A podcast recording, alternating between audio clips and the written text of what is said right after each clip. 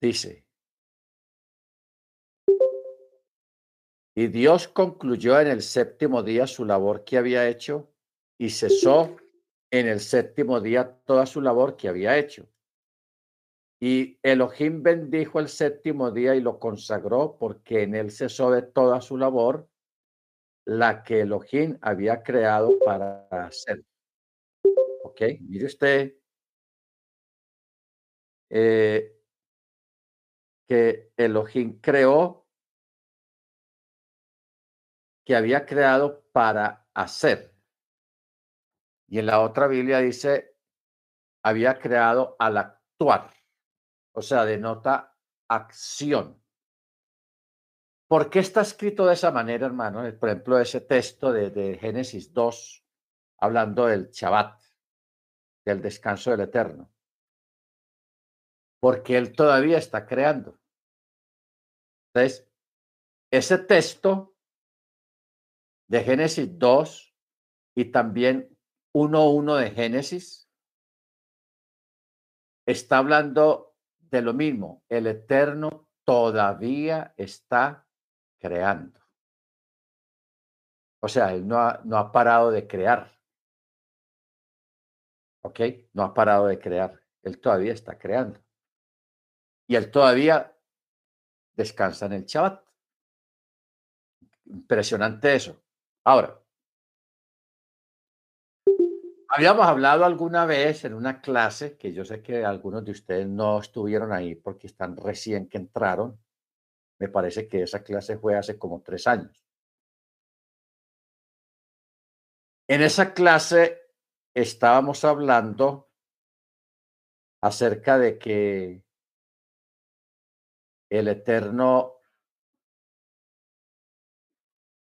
en medio de, lo que él estaba haciendo,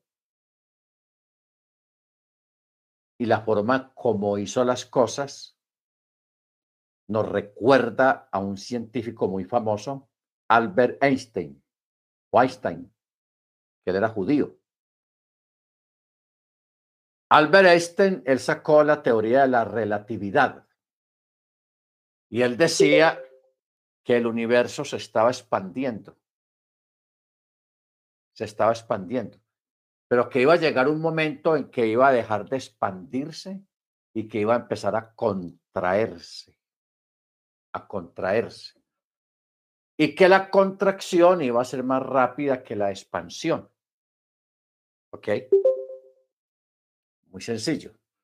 Usted, cuando va a inflar una bomba, usted empieza a, echarle aire y hasta se demora un ratico inflando la bomba, pero llega un momento en que la bomba le ofrece resistencia y usted dice, si yo sigo soplando, se va a, estar, a explotar, se va a explotar la bomba. Entonces, cuando usted suelta la bomba, que la puso al máximo de lo que usted pudo con su respiración, soplando, y usted la suelta, usted ve que la bomba hace un silbido y rápido se encoge otra vez.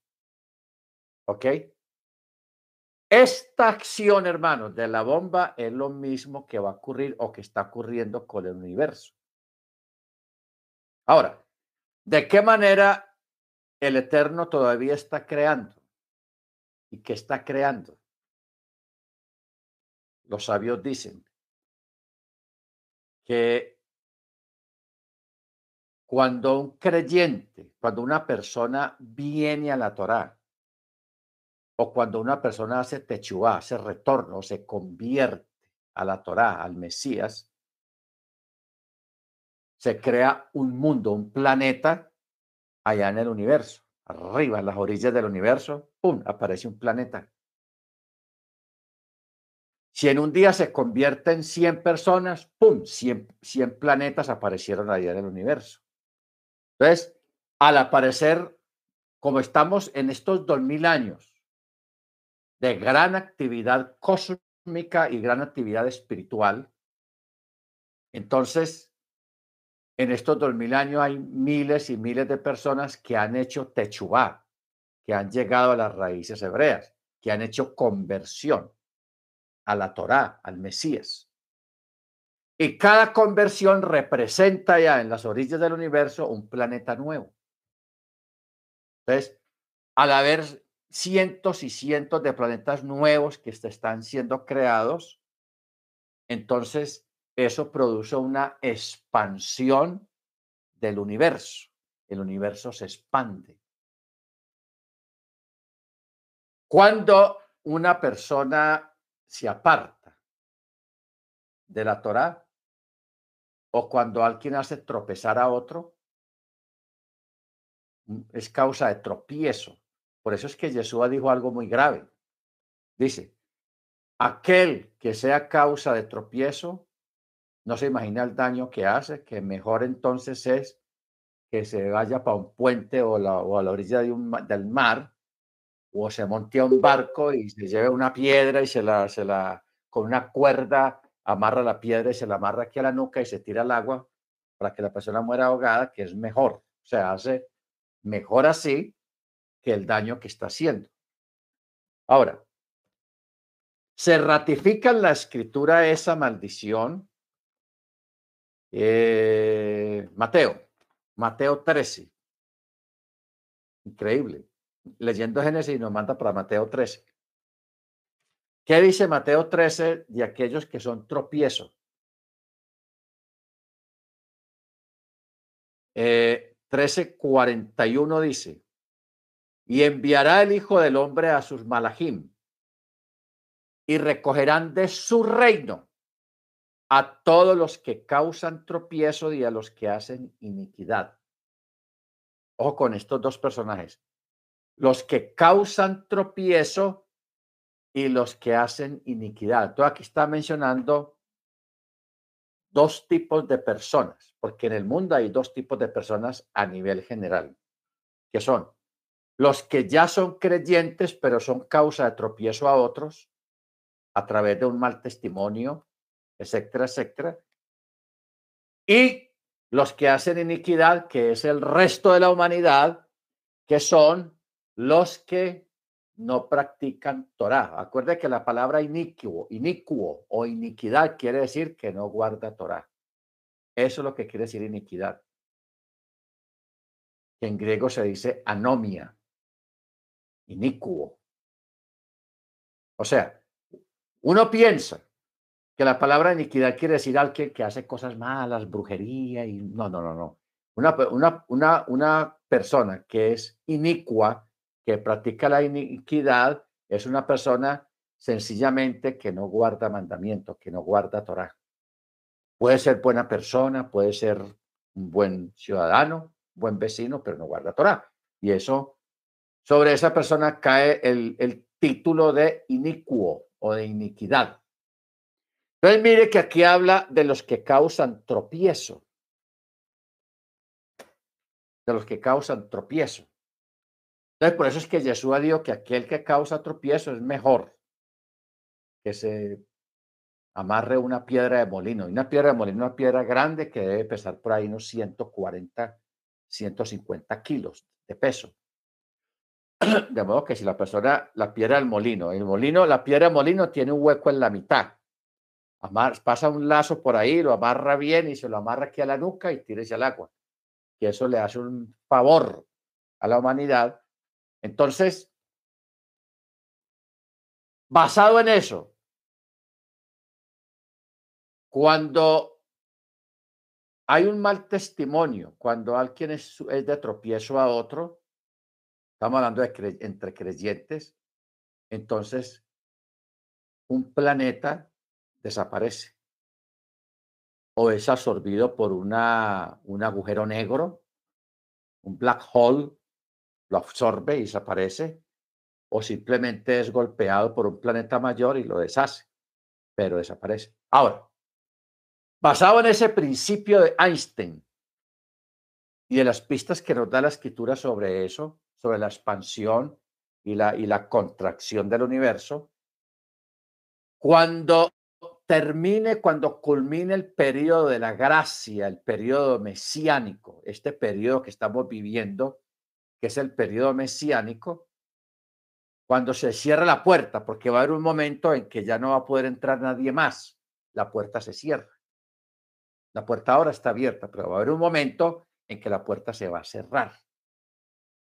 Cuando la puerta se cierre, hermanos, va a comenzar una contracción del universo. El universo va a empezar a contraerse. Que esos son los textos apocalípticos que habla el libro de Apocalipsis de que las estrellas caerán del cielo y todo eso, porque ya viene es la contracción. ¿Ok? Ya no es la expansión, sino la contracción. Baruch Y esa contracción, hermanos, va a ser provocada en parte por la muerte de los mártires, de los creyentes en la tribulación. ¿Ok? Porque es que nosotros los creyentes, hermanos, estamos muy relacionados, primeramente con el eterno, pero también con el universo, con los planetas, con la Pléyades, con el Orión, con la Osa Mayor, etcétera, etcétera.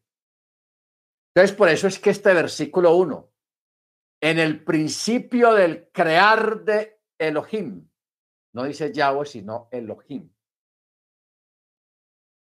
¿Por qué? Porque acordémonos que Elohim es un nombre majestático, porque en ese momento el Eterno estaba creando y Él está creando todavía, como estamos diciendo.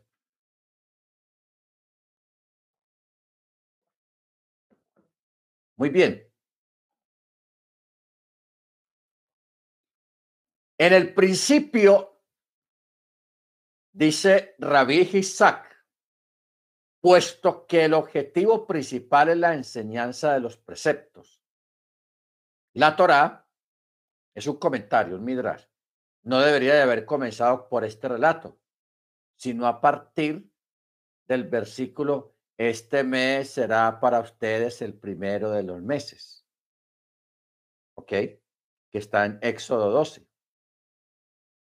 Sea, un comentario rabínico que si nosotros ponemos a analizarlo, pudiera tener la razón. ¿En qué sentido? En el sentido de que ese texto de Éxodo 12.2, donde habla de, de, este mes, será para vosotros principio de mes, principio de año o principio de los meses, que es e, el, mes de, de Pexac, donde se celebra la fiesta de Pexac, porque es el principio de los meses o principio de año, en cierto modo. Entonces el sabio, ese, ese Isaac, Rabí Isaac, usted dice, el relato de Génesis debía haber comenzado con ese versículo. Este será principio de meses para complementarlo con el principio de todas las cosas. Pero ¿por qué no es viable? ¿Por qué no es viable? Porque Aquí está hablando de un principio y se usa una palabra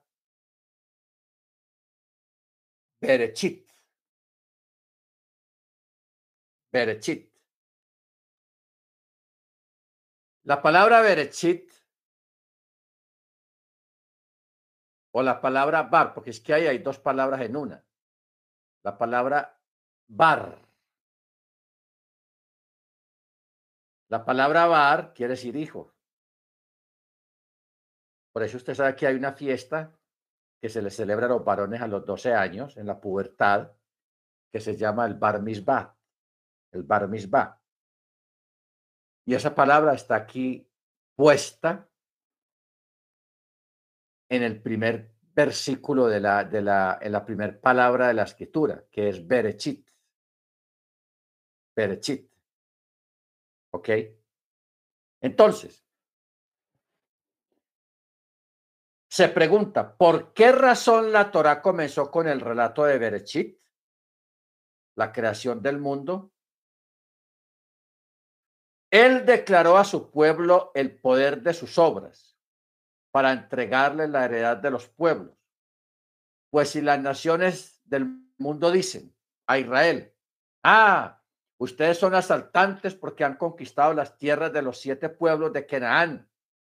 Los israelitas le podrán replicar, toda la tierra es del santo, bendito sea su nombre, Él la creó y Él la entrega a quien le parece recto delante de sus ojos. Por su voluntad la entregó a ellos, los siete pueblos kenanitas, y por su voluntad la tomó de ellos y la entregó a nosotros. Ahora, vamos a mirar algo aquí curioso, porque a esto hay que extraerle mucho material, porque esto tiene mucho material acá, Génesis 1, o sea, la, paracha Berechit, porque esta paracha se llama así, Berechit. Bueno, eh, hay algo que también hay que mirar acá, hermanos, y es de que el Eterno sacó a los kenanitas, a todos esos reyes que vivían en el territorio de Canaán. Los sacó de ahí y le entregó esa tierra a los hebreos. Ojo, oído con lo que estamos hablando lo sacó de ahí y se lo dio a los hebreos. Esto, hermanos, tiene un paralelo más grande porque el Eterno va a sacar de aquí de la tierra a los impíos. Ya lo acabamos de leer ahí en Mateo 13. Él va a sacar a los que causan tropiezo y a los que hacen iniquidad, los va a sacar de aquí de la tierra. ¿Para qué? Para instaurar el reino en la tierra, porque cuando Yeshua instaure el reino en la tierra, o sea, el milenio, aquí no tiene por qué haber impíos, no tiene por qué haber inicuos y no tiene por qué haber aquellos que causan tropiezo.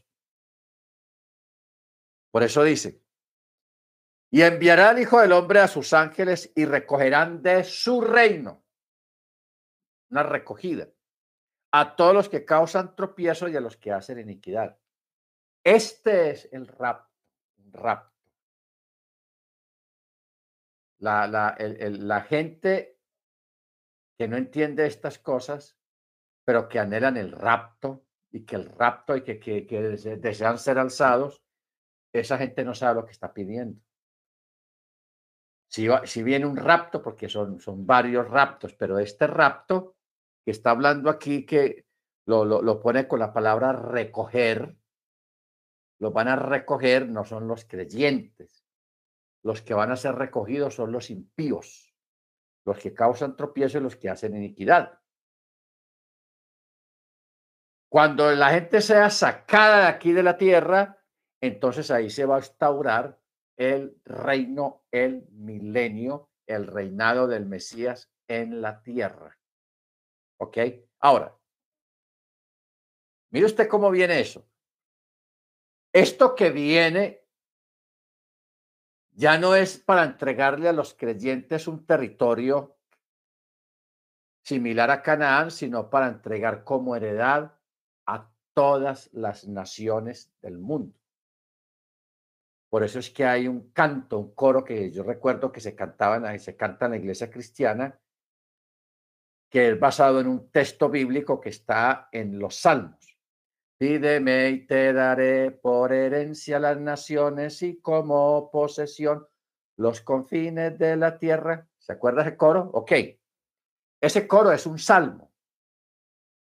Y ese salmo es una cosa real. Pídeme y te daré por herencia las naciones de la tierra. Ya no va a ser un territorio en particular pequeño, sino toda la tierra, porque cuando la gente, el impío, sea sacado de acá, ellos, usted sabe que aquí nadie puede llevar nada. Nadie puede llevar nada. Todo queda aquí. Los tesoros de la tierra, todo lo que la gente tenga, todo eso va a ser heredado para la Keilah, para los creyentes en Torah, en Yeshua. ¿Ok? Tengamos bien claro eso, hermanos, que eso es algo espectacular.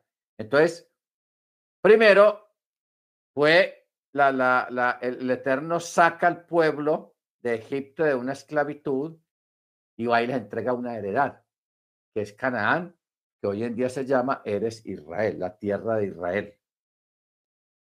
Ya en una forma más grande, más global, el Eterno va a sacar ya no a unos cananitas de ahí, sino a todo el mundo, pero ya no los va a sacar a través de una guerra.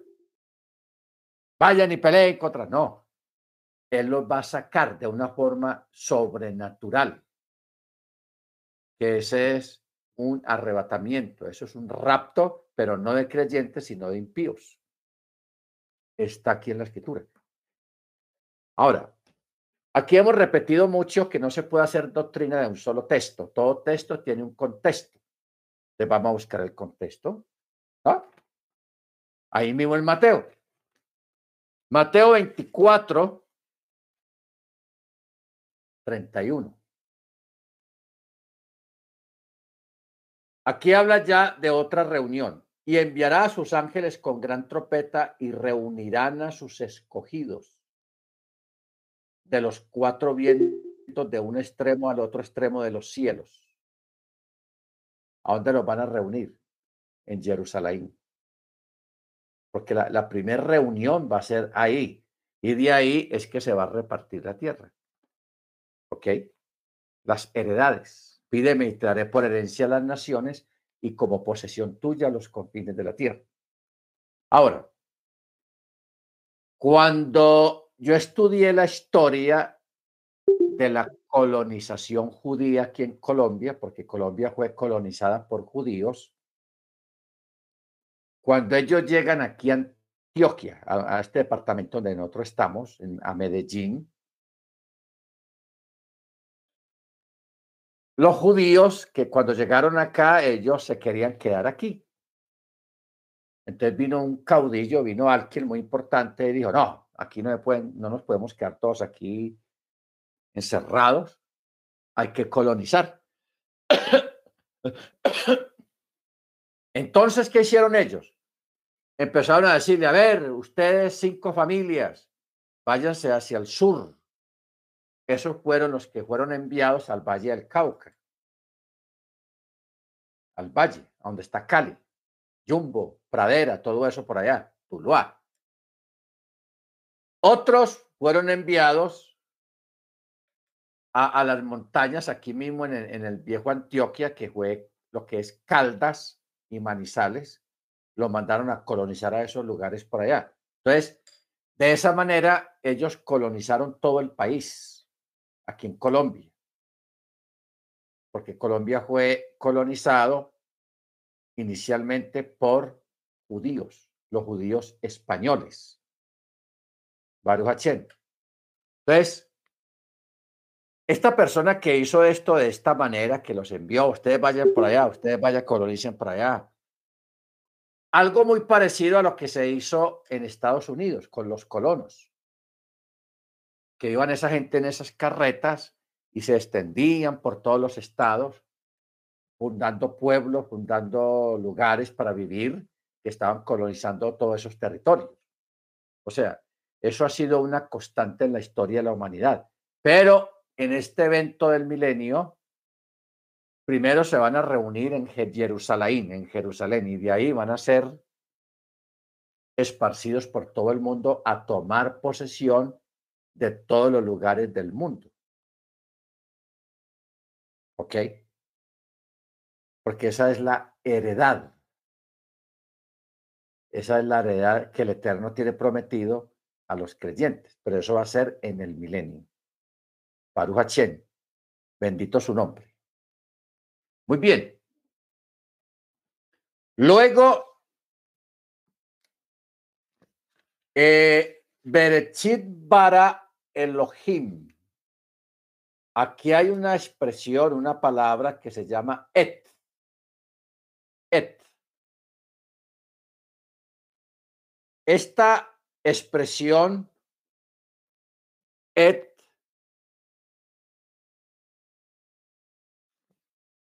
es una expresión muy misteriosa en la escritura porque cada vez que esa expresión está en la escritura, ahí tiene, ah, está hablando de algo que no es normal. Ahora, en el principio del crear de, de Elohim, este pasaje exige ser explicado mediante una exégesis midrásica. una exégesis midrásica. O sea, eh, cuando habla de una exégesis midrásica, dice, como lo interpretaron nuestros maestros de bendita memoria, Elohim creó el mundo por la Torá, la cual es llamada el principio de su camino, y por el pueblo de Israel, el cual es llamado su primicia, la primicia de sus frutos. ¿Ok? Pero si deseamos interpretar, o sea, si usted desea interpretar Berechit Bará conforme al sentido simple, así debes explicarla que dice, al principio de la creación de los cielos y la tierra, la tierra era confusión y vacío y oscuridad y sobre la faz del abismo. ¿Ok? Esa es la forma simple de un relato. ¿Ok? Pero eh, cuando habla de la Torah, él creó el mundo por la Torah la cual es llamada el principio de su camino. ¿Usted sabe quién es el camino? Yeshua lo dijo, yo soy el camino, la verdad y la vida. Por eso es que ratificamos de que Yeshua es la Torah y la Torah es Yeshua. Porque él dice, mis palabras son vida. El que oye mi palabra y la hace ¿Ok? Entonces, mire, mire los sabios, sin creer en Yeshua como Machía, ya ellos sabían de antemano de que, de que el Mesías es la Torá. Por eso ellos dicen, el, el mundo fue creado por la Torá o con la Torá, la cual es llamada el principio de su camino. O sea, el Suberechit. Y por el pueblo de Israel, el cual es llamado la primicia de sus frutos. La primicia de sus frutos. ¿Ok? Ahora, si Yeshua es la Torah, hermanos, como está ratificado en Juan 1.1. En el principio era la alabar, el verbo y el verbo era Dios. Y el verbo, no, en el principio era el verbo y el verbo era en Dios, no dice con. En el original nunca dice en, con, sino en. Entonces, hablándolo correctamente, dice, en el principio era la Dabar y la Dabar era en Elohim y Elohim era la Dabar, así es como está en, el original eh, Juan 1.1. ¿Qué lo curioso de Génesis 1.1 y Juan 1.1? Que son iguales.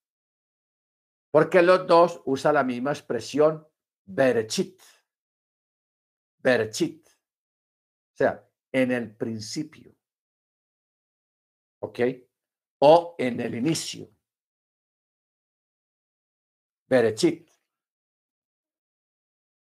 Entonces, por eso, si nosotros tenemos claro esto, hermano, o sea, eh, estos días alguien preguntaba, bueno, y acuérdese que la Biblia dice en Génesis, que, y dice, en Génesis dice, y dijo Dios, hagamos al hombre a nuestra imagen y semejanza entonces, la gente pregunta, capciosamente dice, ¿con quién hablaba Dios cuando dijo hagamos o cuando dijo descendamos con lo de lo de Babel? Hagamos o descendamos. ¿Con quién hablaba Dios? Entonces, empiece usted a, a poner las fichas en su lugar, las piezas en su lugar. Si el Mesías es la Torá y la Torá es el Mesías, y si Yeshua creó los cielos y la tierra, como lo dice la escritura, porque Él es el creador. Eso está en Juan está en Colosenses, está en Gálatas, donde dice que el Mesías es el creador y que por él fueron creados todas las cosas. Entonces, mire usted, si el Mesías es el creador y nosotros, los creyentes, somos el cuerpo del Mesías, teniendo en cuenta, ojo con esto, teniendo en cuenta que Pablo dice, acuérdese el texto ese que le pedimos al hermano Freddy que nos ayudara a buscarlo, pues le vamos a volver a pedir el favor, o al hermano Ángel, a ese texto que dice que el Eterno nos bendijo con bendiciones celestiales en los cielos. Y de que nosotros de verdad ya existíamos en la, dentro de la esencia del Mesías, porque dice, porque Él nos escogió en Él desde antes de la fundación del mundo. ¿Se acuerda de Efesios 1.3. Efesios 1.3. ¿Efesios qué? 1.3. Efesios 1.3. Gracias, hermano. A ver. Correcto. Mire cómo dice. Bendito el Elohim y Padre de nuestro Adón Jesús Hamachía, ¿Quién? nos bendijo en los cielos con toda bendición espiritual en el Mesías. Verso 4. Según nos escogió en él antes de la fundación del mundo para que fuéramos santos y sin mancha delante de él. Habiéndonos predeterminado. En su Biblia yo sé que dice predestinado, pero la palabra predestinado no existe. La palabra correcta es predeterminados. Habiéndonos predeterminados en amor para ser adoptados hijos suyos por medio de Yeshua Hamachía según la complacencia de su voluntad. Ok. Entonces, mire, mire, mire, ah, eh, caigamos en cuenta de, todas las cosas como están escritas. Dice, verso 4, según nos escogió en él desde antes de la fundación del mundo. O sea, antes de que se dijera, sea la luz, nosotros ya estábamos ahí. Eso es lo que estamos leyendo acá. Entonces, cuando alguien pregunte, claro que es difícil que una persona entienda esto. Nosotros lo estamos entendiendo porque lo estamos estudiando, buscando los contextos, pero una persona de afuera asiste a una iglesia cristiana y sepa algo de Biblia, pues no, no, no tiene este conocimiento tan, tan desarrollado como nosotros lo tenemos ahora. Ya si usted le dice, no, eh, el, eh, eh, cuando el Eterno dijo, hagamos al hombre o descendamos, él estaba hablando con la Keila, con los creyentes que estaban ahí en él. Porque nosotros ya estábamos ahí. Ok. Claro, la persona dice, ah, eso no es así, llévelo, le muestra Efesios 1, 3 y 4 y 5. Y Colosenses 1. Porque ahí también dice algo parecido. Si tenemos en cuenta esos detalles, porque nosotros en este momento no nos acordamos en qué momento fuimos bendecidos con toda bendición espiritual en el Mesías. Nosotros no nos acordamos de eso. No olvidemos que estos días leímos un texto, creo que fue esta semana, donde dice que el Eterno borrará de la memoria. Ah, ya, ya, ya, eso está, no, está en Eclesiastés.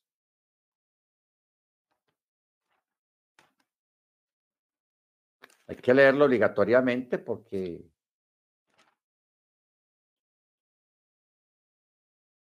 Eclesiastés 1.11 dice, no hay memoria de lo primero, ni tampoco de lo postrero habrá memoria entre los que vendrán después. O sea, ¿Qué quiere decir esta segunda parte del texto? Cuando ocurran los eventos del fin del mundo, cuando ocurran los eventos de la tribulación, de la gran tribulación sobre los impíos, ellos no se después de que pase todo eso y la gente sea resucitada para el juicio, ellos no se van a acordar de eso. Eso es lo que está diciendo el texto. Ni tampoco de lo postrero habrá memoria entre los que vendrán después. ¿Ok? Entre los que vendrán después. Entonces, poco a poco vamos recibiendo herramientas para responderle a las gentes, a las personas que vienen con una doctrina arraigada, la doctrina de la Trinidad o la, o la doctrina de la dualidad, de las triadas, porque eso son triadas y eso es pagano. Ok, eso de las triadas siempre ha existido en el paganismo y lo incrustaron dentro de la, el, el pueblo hebreo. Cuando se desvió, los creyentes en Yeshua se desviaron y adoptaron doctrinas paganas y ahí dentro de esas doctrinas quedó incrustada la doctrina de la Trinidad, o sea, de la triada, se llaman triadas. Que si uno se pone a mirar bien,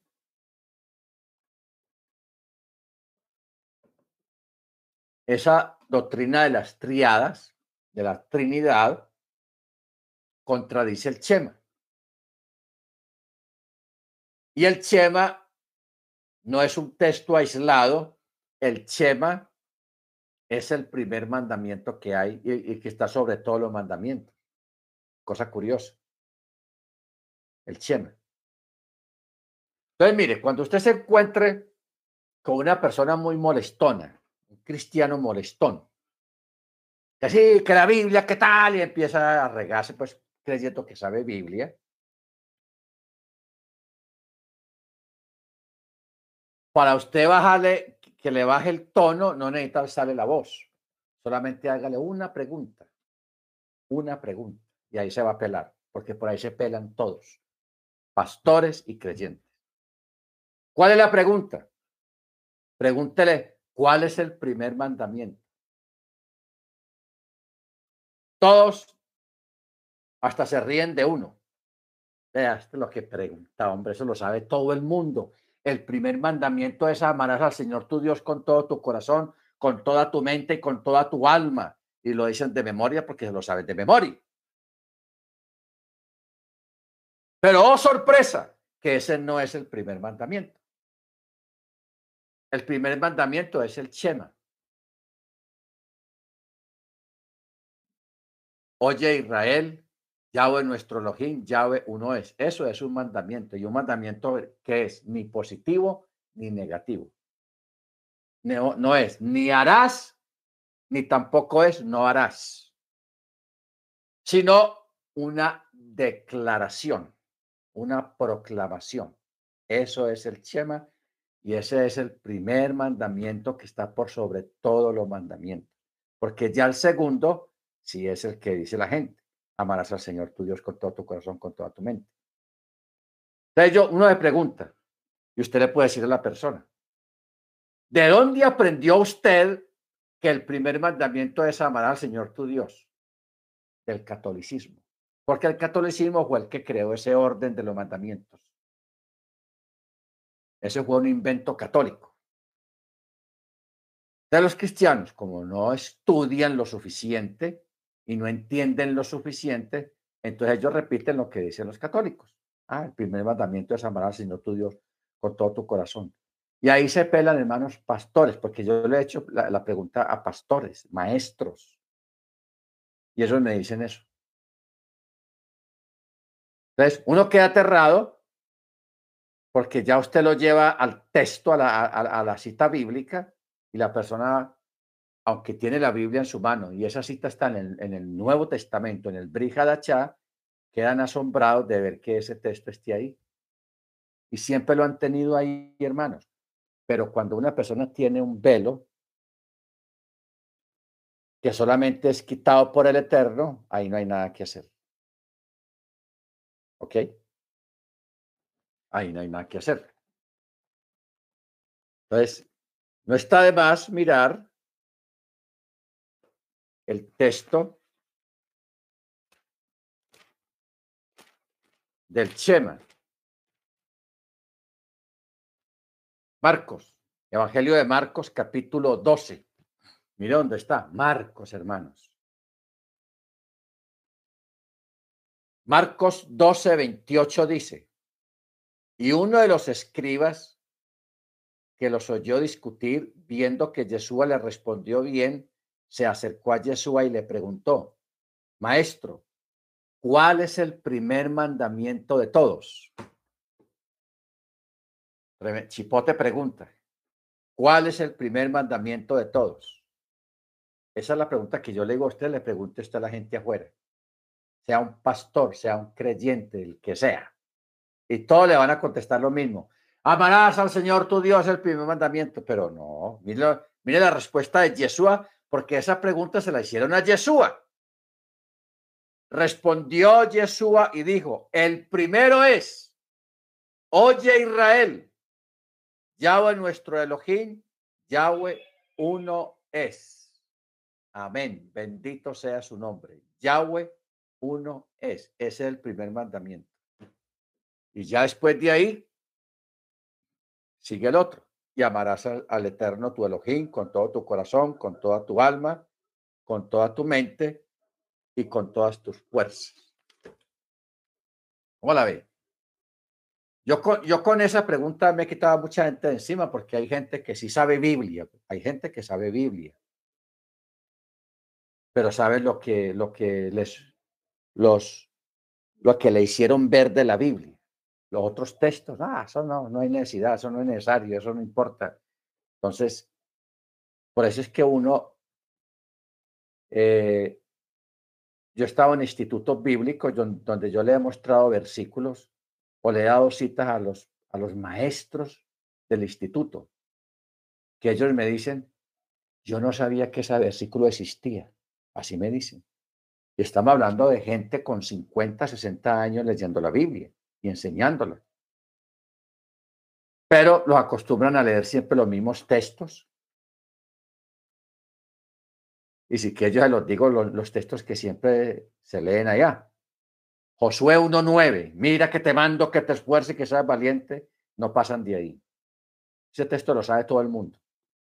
Salmo 23, Salmo 91, Salmo 1, Juan 3.16, Hechos 2.38, Hebreos 4, 4.16. No, eh, Primera Timoteo 4.16.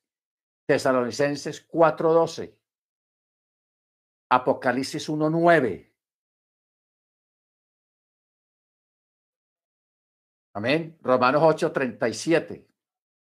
Antes en todas estas cosas somos más que vencedores por medio de aquel que nos amó, por lo cual estoy seguro de que ni lo alto, ni lo profundo, ni la muerte, ni la vida, ni ángel, ni espíritu, ni nada nos podrá separar del amor de Cristo.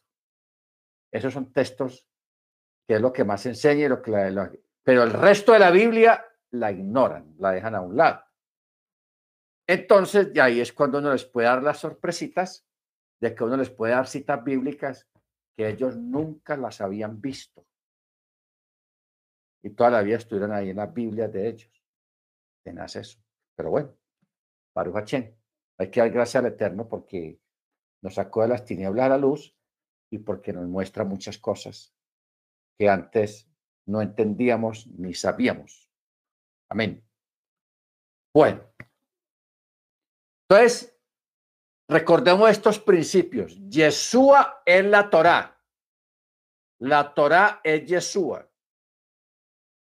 La creación fue hecha con la Torá. Por eso es que la Torá fue entregada eh, con sonido de chofar. Por eso la resurrección, el levantamiento de los creyentes va a ser con sonido de chofar el levantamiento de los incrédulos, de los impíos, no va a ser con chofar. Eso van a venir unos ángeles aquí, cuácate, y aquí se van. Los llevamos, quieran o no, se, vamos a sacar de aquí. Pero a los creyentes, hermanos, van a ser despertados, van a ser levantados con sonido de chofar. Bendito sea el nombre del Eterno. Entonces, cuando el Eterno dijo, Berechit bara, en el principio del crear de Elohim los cielos y la tierra, entonces eh, está hablando de que nosotros estábamos ahí. Si nosotros somos el cuerpo del Mesías, nosotros ya estábamos ahí. Y si nosotros fuimos predeterminados, escogidos desde antes de la fundación del mundo, o sea, desde antes de que el Eterno dijera, sea la luz, nosotros ya estábamos ahí, ya existíamos antes. ¿De qué forma existíamos? Eso es difícil de explicar. O sea, la explicación está, pero es complicado de digerir y es complicado de expresarlo, de explicarlo, porque necesitamos entender muchos contextos para uno entender esa parte. Pero la, eso lo vamos a enseñar, lo vamos a explicar, bendito el Eterno, cuando estemos bien curtidos de, todo esto, que entendamos cómo funcionó la creación, y, esta noche pues vamos a, mirar algo sobre esos, o sea, a preparar nuestra inteligencia, a preparar nuestra mente intelectual para otras cosas más, más fuertes, más profundas. Pero para poder entender a otras cosas más profundas necesitamos entender apenas al menos lo básico y lo un poquito más de lo básico. Amén, hermanos. Baruch Bueno, cuando habla de los cielos y la tierra, en el principio creó Elohim los cielos y la tierra. Cuando habla de los cielos, está hablando de los siete cielos. O sea, los ángeles fueron creados antes de que el Eterno creara a Adán y a Abba. Ya los ángeles habían sido creados. Porque los ángeles se convirtieron en los tutores, los guardianes, los vigilantes de la creación. Fueron los tutores y los vigilantes de la creación. ¿Ok? Bendito sea el nombre del Eterno. Ahora, declarando desde el principio de una cosa hasta el fin de una cosa. Si fuera así, este versículo, si quisiera indicar el orden cronológico de la creación, entonces te sorprenderías. Pues las aguas precedieron a los cielos y la tierra, puesto que está escrito, y el aliento de Yahweh planeaba sobre la superficie de las aguas. O sea, hay una parte de la creación que sí fue, tiene un estado cronológico. Día 1, día 2, día 3. Día 4, día 5, día 6, día 7. Ahí hay una cronología. Pero antes de que se contara el día 1, no había un orden cronológico. ¿Ok? No había un orden cronológico, sino que solamente había agua. Agua. Por eso dice, las aguas precedieron a los cielos y la tierra, puesto que está escrito, y el aliento de Yahweh planeaba sobre la superficie de las aguas. ¿Qué es lo curioso de esta, de esta palabra? Eh, de que esta palabra, para nuestro entendimiento humano, dice incubaba, o sea, y el ruach, porque la mayoría de los textos dice planeaba. Pero esa palabra planeaba es una palabra muy moderna. Está relacionado con los aviones. Planear. ¿Ok? Es, es una palabra muy recién, muy moderna, no es antigua. Entonces, la, los sabios o, o los agiógrafos ellos hablan de que más bien estaba, el espíritu estaba como incubando, incubando. Cuando una gallina tiene huevos, la gallina siempre está sobre los huevos y permanece días, días enteros sobre los huevos. Entonces uno dice, pero ¿qué hace tanto la gallina ahí sentada sobre los huevos? La gallina tiene una, el calor que produce la gallina al estar sobre los huevos, produce una energía que hace que lo que hay dentro de cada huevo, que es un polluelo, un pollo, se esté formando. Y usted ve que los pollos nunca nacen deformes ni enfermos, sino que todos nacen saludables, como es un pollo, con dos patas, dos alas, la cabeza, la cola, el cuerpo y todos los elementos que tiene el animal dentro de su organismo, todo sale perfecto. O sea, no es que nazca un pollo con una sola ala, con una sola pata, sin cabeza, sin cola, eh, con, la, con la cabeza atrás, o no. Siempre todos nacen perfectos. O sea que el Eterno le dio a las aves esa, esa facultad en parte de crear, de formar a través de la presencia del animal sobre los huevos. Cuando se habla de que, dice, y el aliento de Yahweh, o sea, el Ruach, se cernía sobre la superficie de las aguas, que era lo que estaba haciendo sobre la superficie de las aguas. Estaba creando todo lo que produce las aguas los peces, las algas, todo, todo estaba siendo formado. Es impresionante. Pero antes de eso, en el verso 2, como dice, cuando la tierra era confusión y vacío, con oscuridad sobre la superficie del abismo. Entonces, aquí tenemos dos palabras muy curiosas, confusión y vacío. ¿Qué tenemos que hacer? Hay que ir al texto hebreo. ¿Qué palabras hay ahí en el original? ¿Qué, qué significa confusión y qué significa vacío? ¿Y cómo está escrito en el texto hebreo? En el texto hebreo está tohu bohu.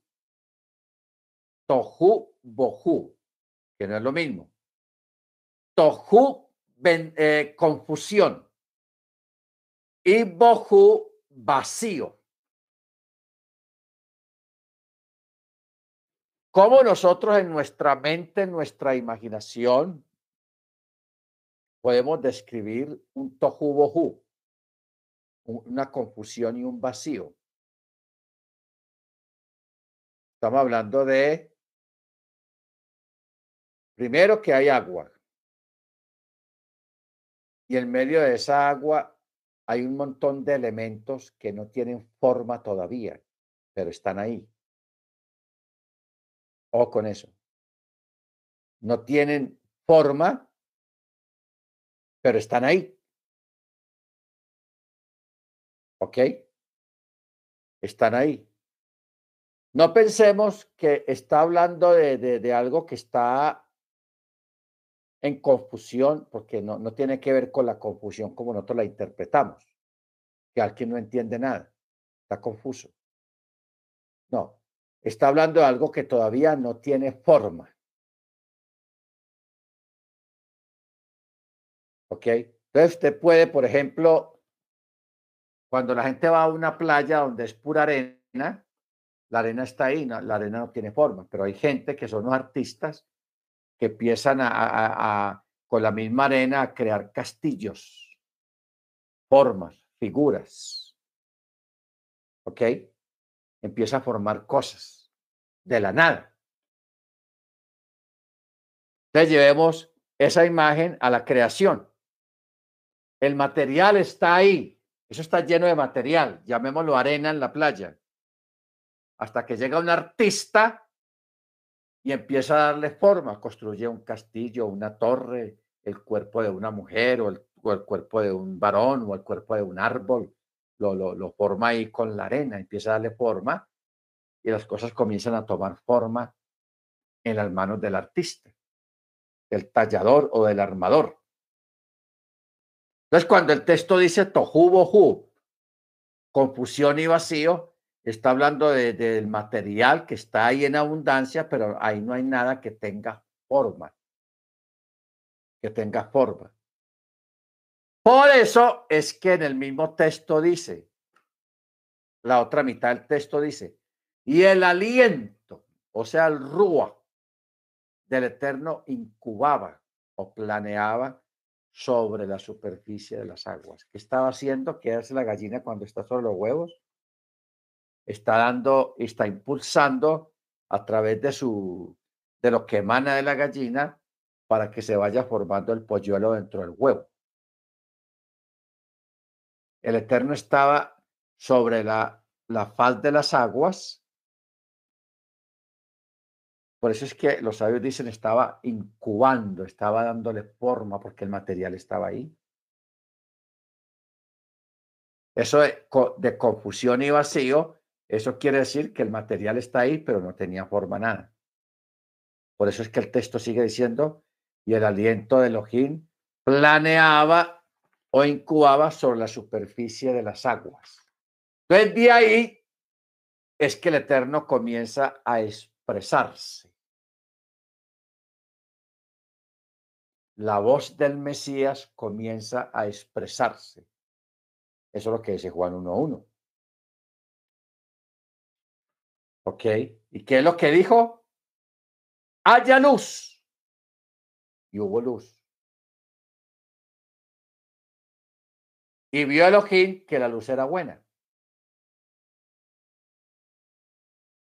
Entonces, y aquí nos preguntamos, ¿qué clase de luz era esa? Porque nosotros sabemos de por sí de que el sol es lo que nos da la luz a nosotros, ilumina. Cuando el sol se oculta, viene la noche y de vez en cuando vemos la luna. Pero este sol que da la luz, que nos da luz en el día, fue creado como al quinto día, me parece. O sea, fue creado después. Entonces, ¿de qué luz está hablando acá? ¿De qué luz? ¿Ok? Ahora, eh,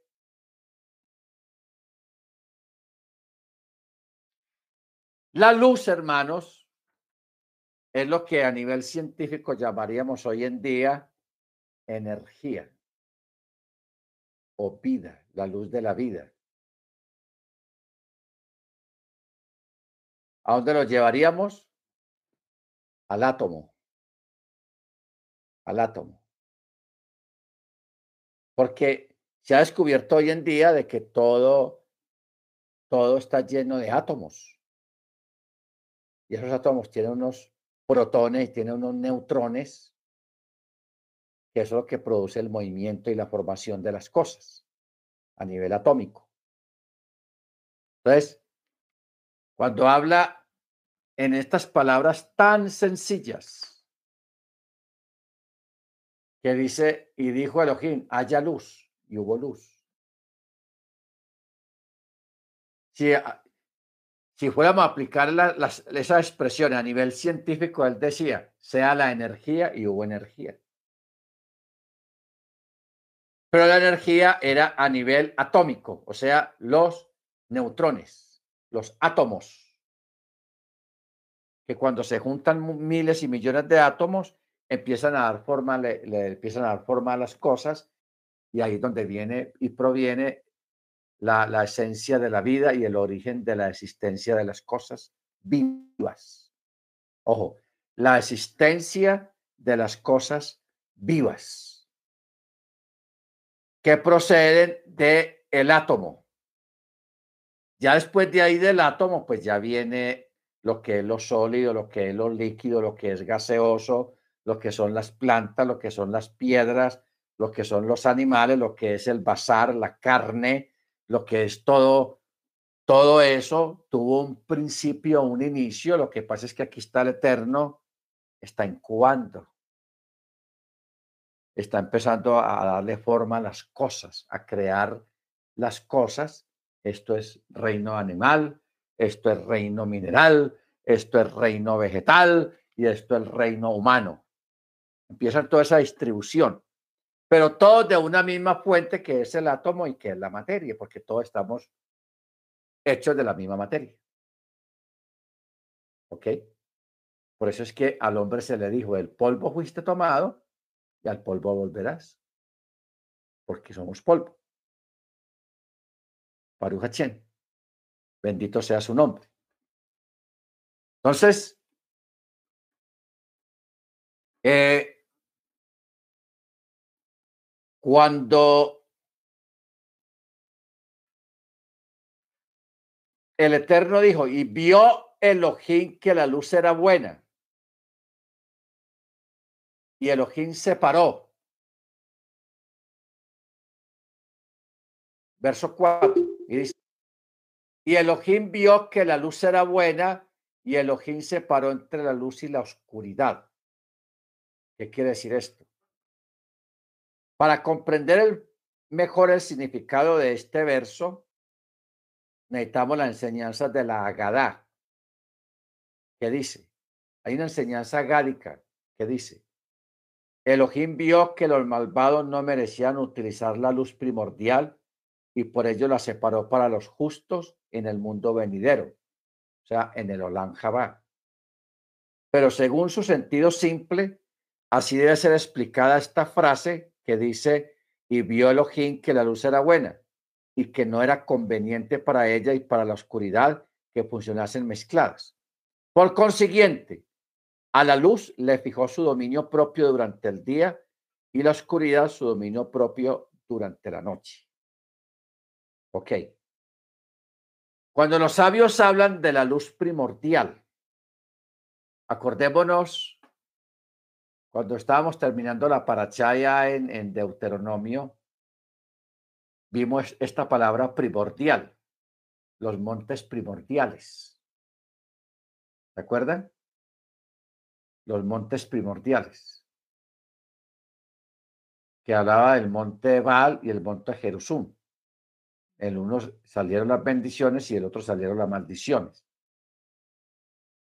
Entonces, cuando dice que las montañas, los montes primordiales, estaba hablando de que de un principio eh, en la creación del Eterno, Él creó esas montañas y nunca las dejó que se movieran de ahí, ni que fueran destruidas por una hecatombe, por un desastre de lo que haya sido. No, se mantuvieron ahí a, reservadas para el día en que iban a cumplir su función, que era una montaña para, hacer, para maldecir y la otra montaña para bendecir. Entonces aquí nos encontramos de nuevo con la palabra la luz primordial. La luz primordial, hermanos, es la luz de la vida. Esto es complicado de explicar, porque esto nos lleva al Evangelio de Juan, está hablando de esa luz, que no es la luz del sol. Mire cómo dice, verso 4, Juan 1, 4. En él había vida, está hablando del Mesías, y la vida era la luz de los hombres. ¿Se acuerda que ahora estábamos hablando de energía, luz?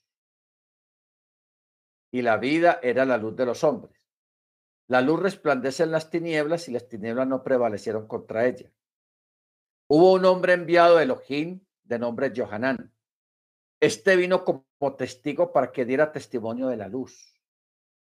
a fin de que todos creyeran por él. La luz verdadera que alumbra a todo hombre al venir al mundo. Estaba en el mundo y el mundo fue hecho por él. Ojo, aquí está hablando el Mesías y dijo, estuvo en el mundo y el mundo fue hecho por él, pero el mundo no lo conoció. A lo suyo vino y los suyos no lo recibieron. Pero a todos los que lo recibieron, a los que creen en su nombre, les dio potestad de ser hechos hijos de Dios. De ser hechos hijos de Dios.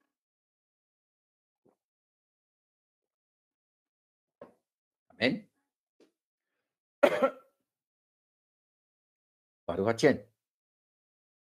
Ahora, eh, verso 13, los cuales no nacieron de sangres o sea, de un hombre y una mujer, ni de voluntad de carne, ni de voluntad de varón, sino de Elohim.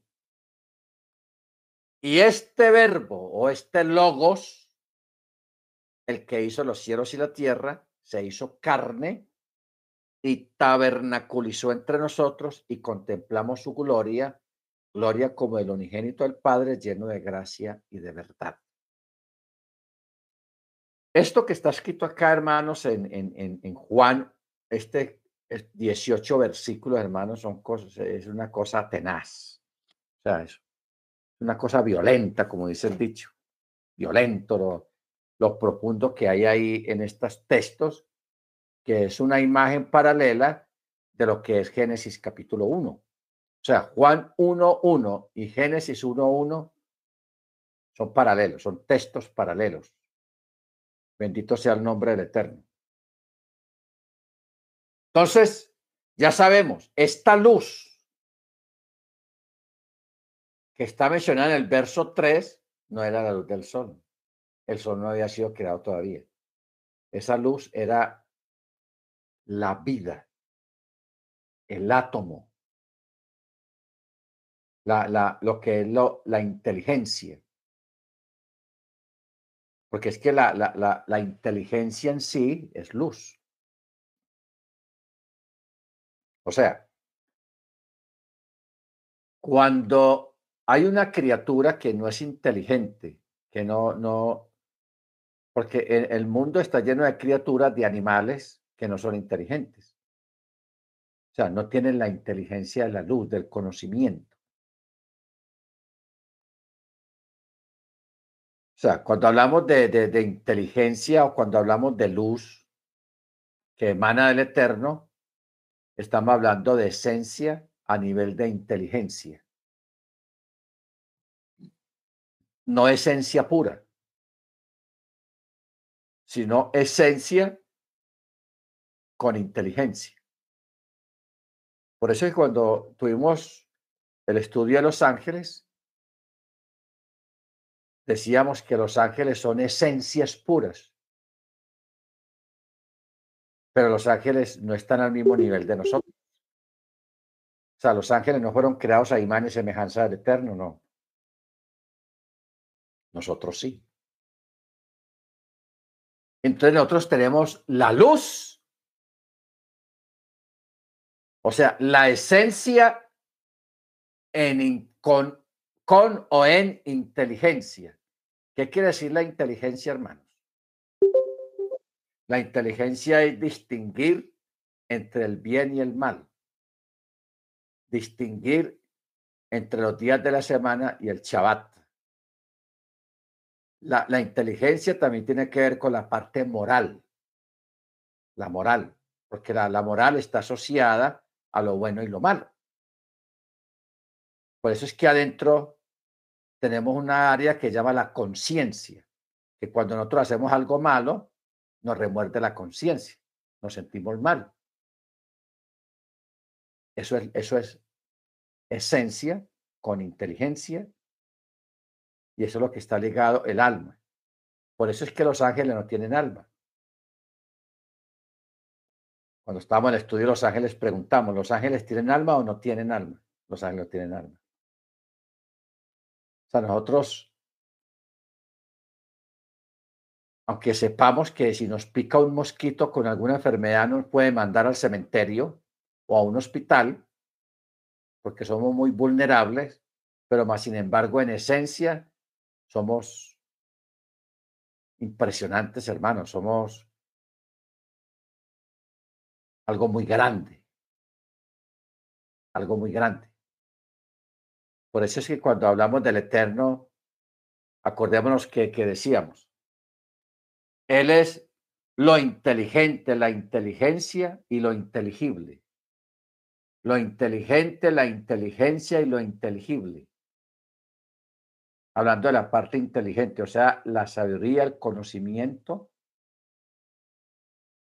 y la moral, la distinción entre el bien y el mal, lo lejos y lo cerca, la luz y la oscuridad. Todas esas cosas, o sea, mire usted cómo funciona esto. Usted se imagina más o menos la extensión del universo y todo lo que hay en la creación, porque la creación está llena de cosas, está llena de cambios.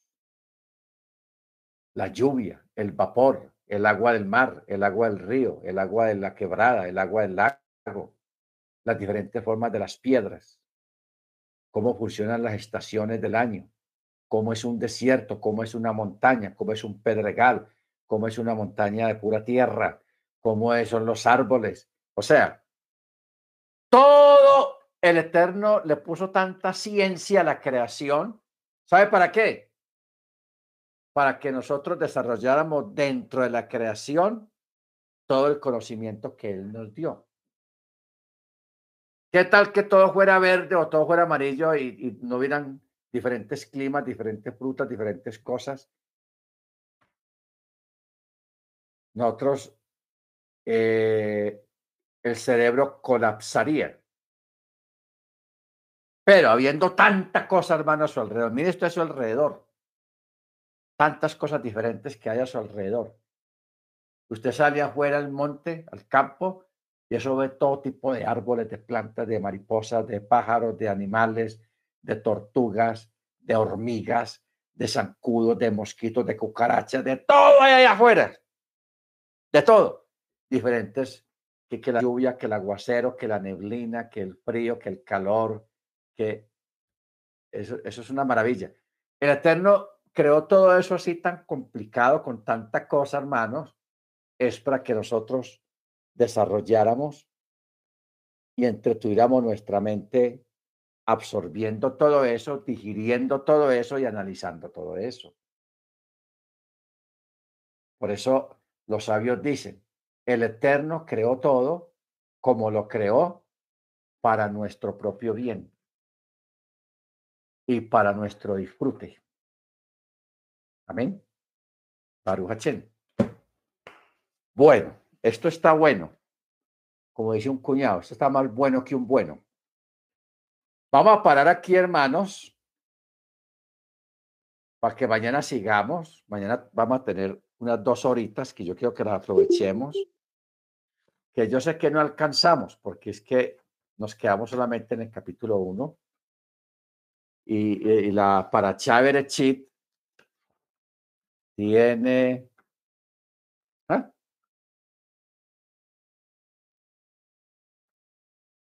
tiene seis capítulos. Y miren, nos, nos llevamos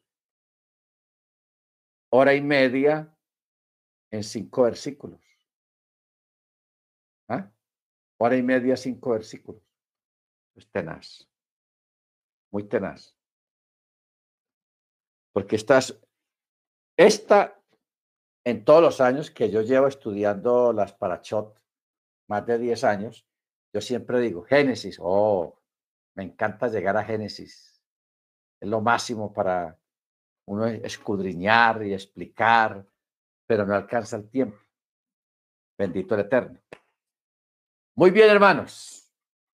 Usted puede ahora estudiar y leer y mañana sacamos tiempo para algunas preguntas acerca de la creación y también acerca de, porque Aquí también está la caída del hombre, capítulo 3. Los juicios que, que el Eterno dio ahí. Hmm, y ahí se, hay una hora de explicación. 3.17. los juicios que el Eterno le dio a Adán, a Ava y a la serpiente. ¡Guau, guau, guau! Eso les dio juguete a los tres ahí. Y esos juguetes y esas palabras que hay ahí son proféticas. Sea, hay mucha explicación ahí, mucho material para, para desarrollar en esos juicios que el Eterno le dio a los tres ahí. Tenga, lleve y tenga. Muy bien. Bendito el Eterno. Entonces vamos a, a pedirle al hermano Freddy, es tan amable para que nos despidan la oración, hermano Freddy. Amén. Amén, hermano. Bendito eres tú, Yahweh Elohim, nuestro Rey del universo, fuente de toda bendición. Te damos en esta hora, oh abacados, toda rabá, Señor, por todas tus bendiciones, por todo tu amor, por todo, todo aquello que me estás dando día tras día. Gracias te damos, oh bendito Rey, porque hemos iniciado este nuevo ciclo de, de Señor, en el cual tú nos vuelves a, a, invitar a, a, estudiar de nuevo, Señor, todo aquello que tú tienes preparado para nosotros. Colócanos cada día a esa disposición de corazón para amarte, para valorarte todo aquello que nos enseñas y poder colocar en práctica todas aquellas enseñanzas hermosas que tú nos das. Danos cada día, cada día ese temor hacia ti, Señor, guardar cada día el mandamiento y vivir para tu gloria y honra. Permítenos en esta noche, oh bendito Rey, danos una laila todo, Señor, y que podamos estar reposados en ti, guardados en ti, confiando en ti, Señor, y que tu muná nunca falte en nuestras vidas. Todo esto te lo rogamos en el nombre de la don Yeshua HaMashiach. Amén y amén. Amén. Muy bien, hermano. Mañana a las cuatro, mediante el cielo. Que tengan todos un chava shalom. El Eterno les bendiga y una laila todo. Que tengan una buena noche. Laila todo para todos. Laila todo. Mano Ángel, mano Álvaro, Ángela, Cecilia. pastor y para todos mis hermanos. Amén, hermana Cruz. Hermana Adriana. Amén. Hermana Cecilia. Hermano Álvaro.